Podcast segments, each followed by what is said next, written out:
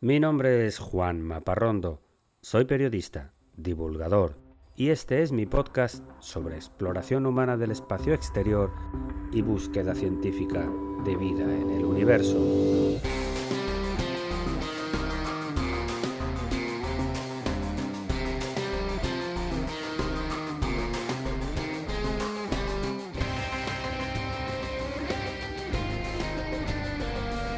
Bienvenidos a El sueño de Laika.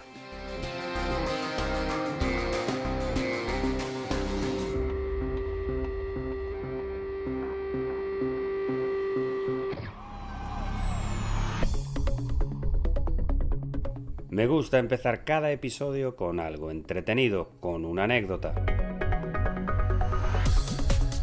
Y te cuento que pocas veces la historia de la astronomía ha tenido una mayor influencia en el orden mundial como lo que sucedió en el año 1769, cuando un oficial de navío británico que estaba de viaje por los mares del sur, llamado James Cook, le asignaron la tarea de observar el tránsito de Venus, que iba a suceder en junio de ese mismo año. Un tránsito de Venus es el momento en el que este planeta pasa por delante del Sol y se puede observar desde la Tierra con mucho cuidado para no quemarse los ojos, claro está. La ciencia de aquel tiempo estaba tratando de observar este tránsito desde diferentes partes del mundo para calcular la distancia de la Tierra al Sol por simple trigonometría. Al teniente James Cook le tocó observarlo desde la isla de Tahití, en el Pacífico, y lo hizo con éxito. Y ya para aprovechar el viaje, se puso también a cartografiar la costa de la enorme isla de Australia, y al darse cuenta de su tamaño e importancia, y comprobar que ninguna potencia europea estaba por allí, reclamó Australia para Inglaterra. Todavía hoy, la jefa de Estado de este país es la reina Isabel II del Reino Unido.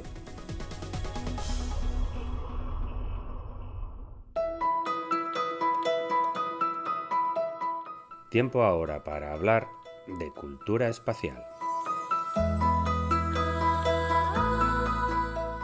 El amor sublime que te lleva hasta el espacio inspiró al cantante norteamericano Frank Sinatra a interpretar una de las canciones románticas más emblemáticas de todos los tiempos.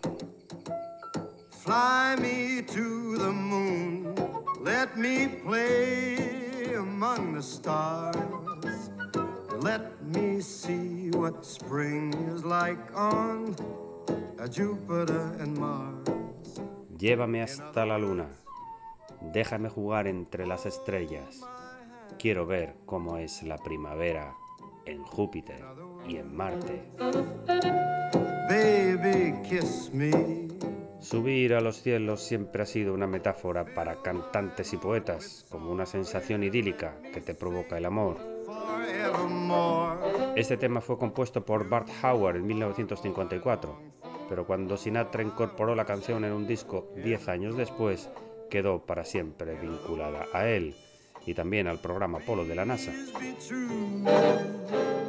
A mí me gustan mucho estos acordes simples de piano, flauta y trompeta, combinados con ese torrente de voz limpia de Sinatra, que te transportan a otra época menos compleja que el mundo de hoy.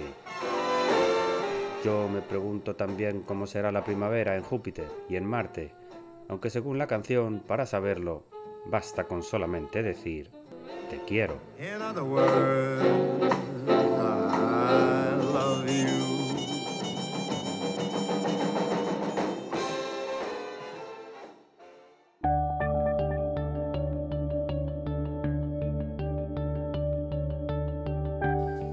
Y entramos ahora en la sección principal del episodio de hoy, que está dedicado a la misión para buscar muestras marcianas y traerlas a la Tierra.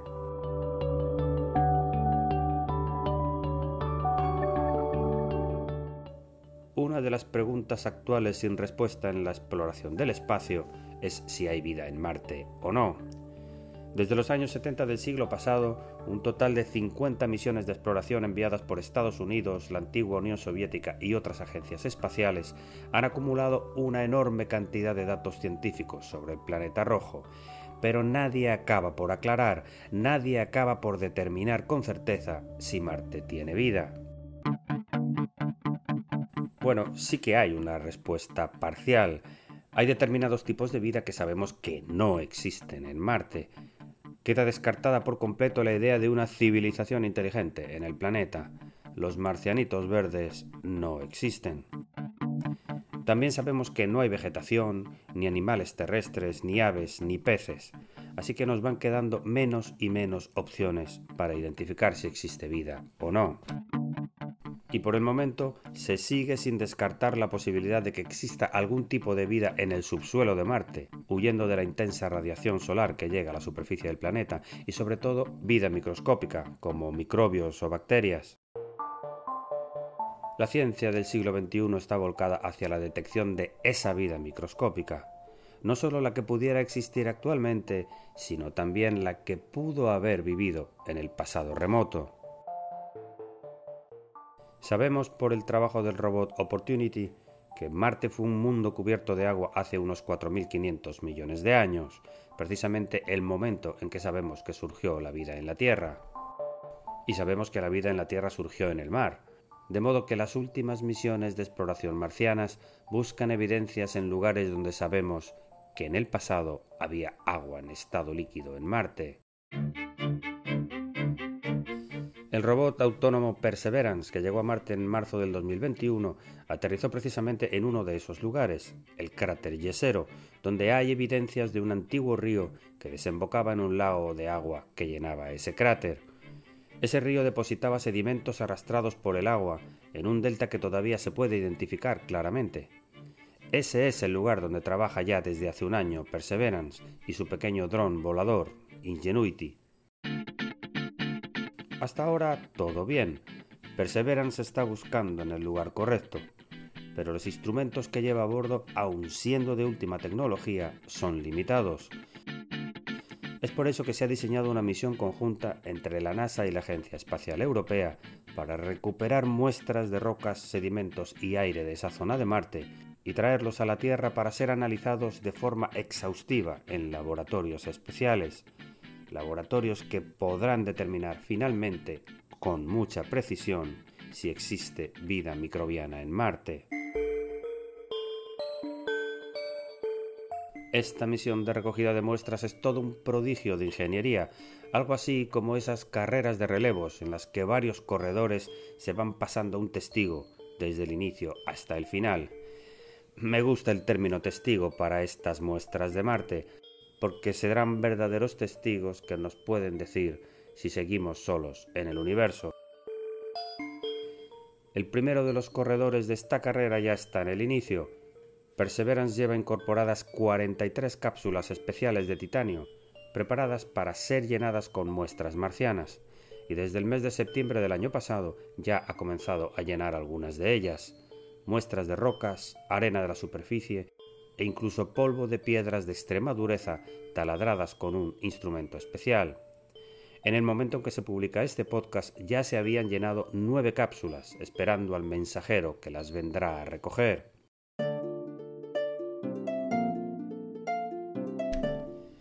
El mensajero, sin embargo, todavía no ha salido de la Tierra.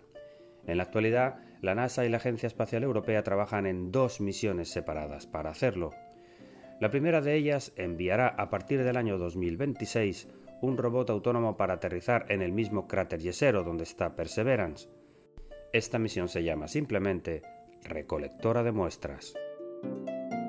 Una vez que esta sonda haya aterrizado en la superficie de Marte, desplegará un pequeño robot autónomo que se acercará hasta Perseverance, recogerá las 43 muestras y se introducirán en un pequeño cohete para ser lanzadas al espacio, a la órbita de Marte.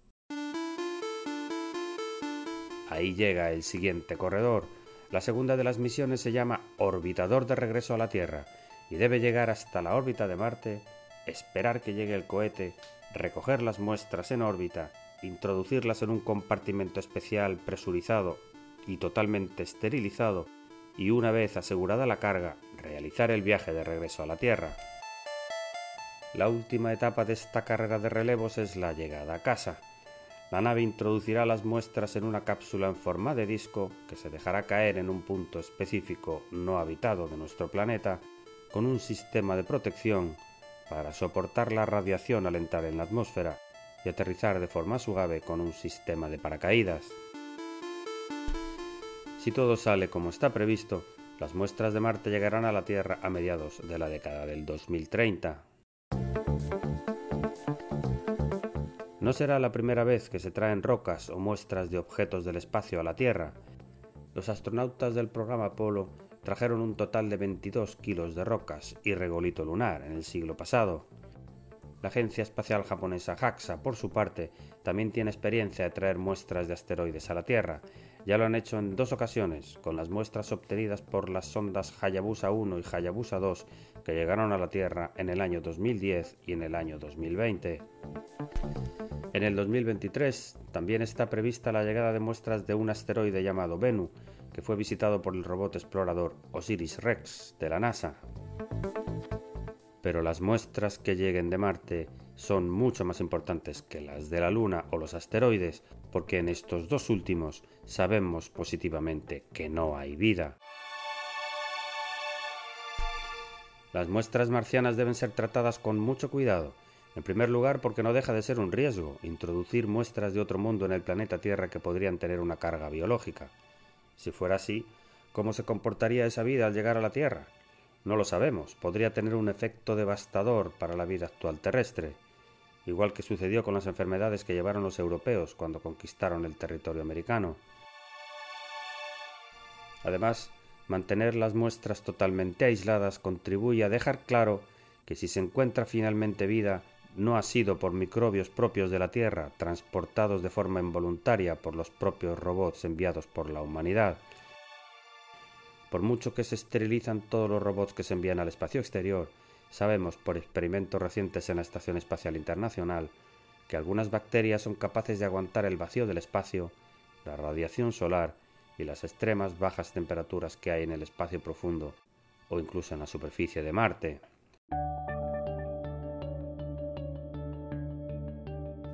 Este asunto de la búsqueda científica de vida extraterrestre es un ejercicio de paciencia. Vamos a tener que esperar casi una década para que lleguen esas muestras a la Tierra. Eso si todo sale bien. Y esperar además que los laboratorios especializados puedan analizar las muestras marcianas y decirnos con enorme precisión si seguimos solos en el universo o no.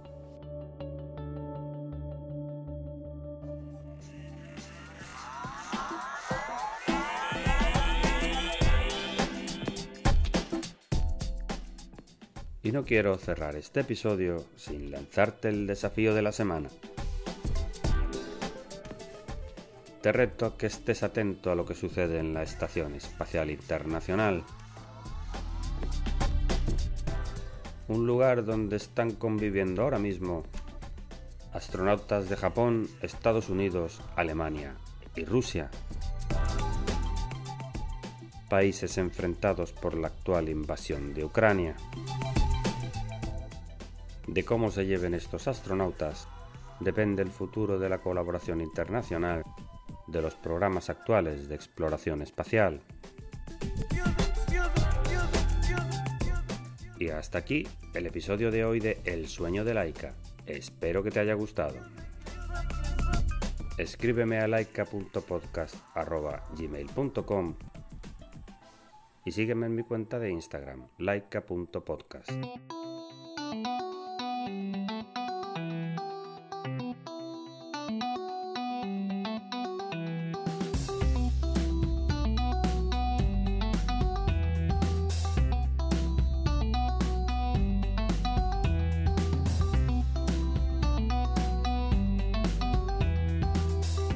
Todos los contenidos de este podcast son materiales originales y están protegidos por leyes de copyright.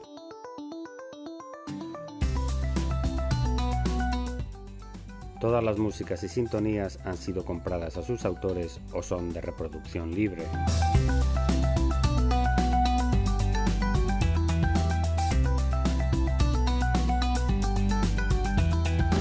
Tranquility Base Eagle.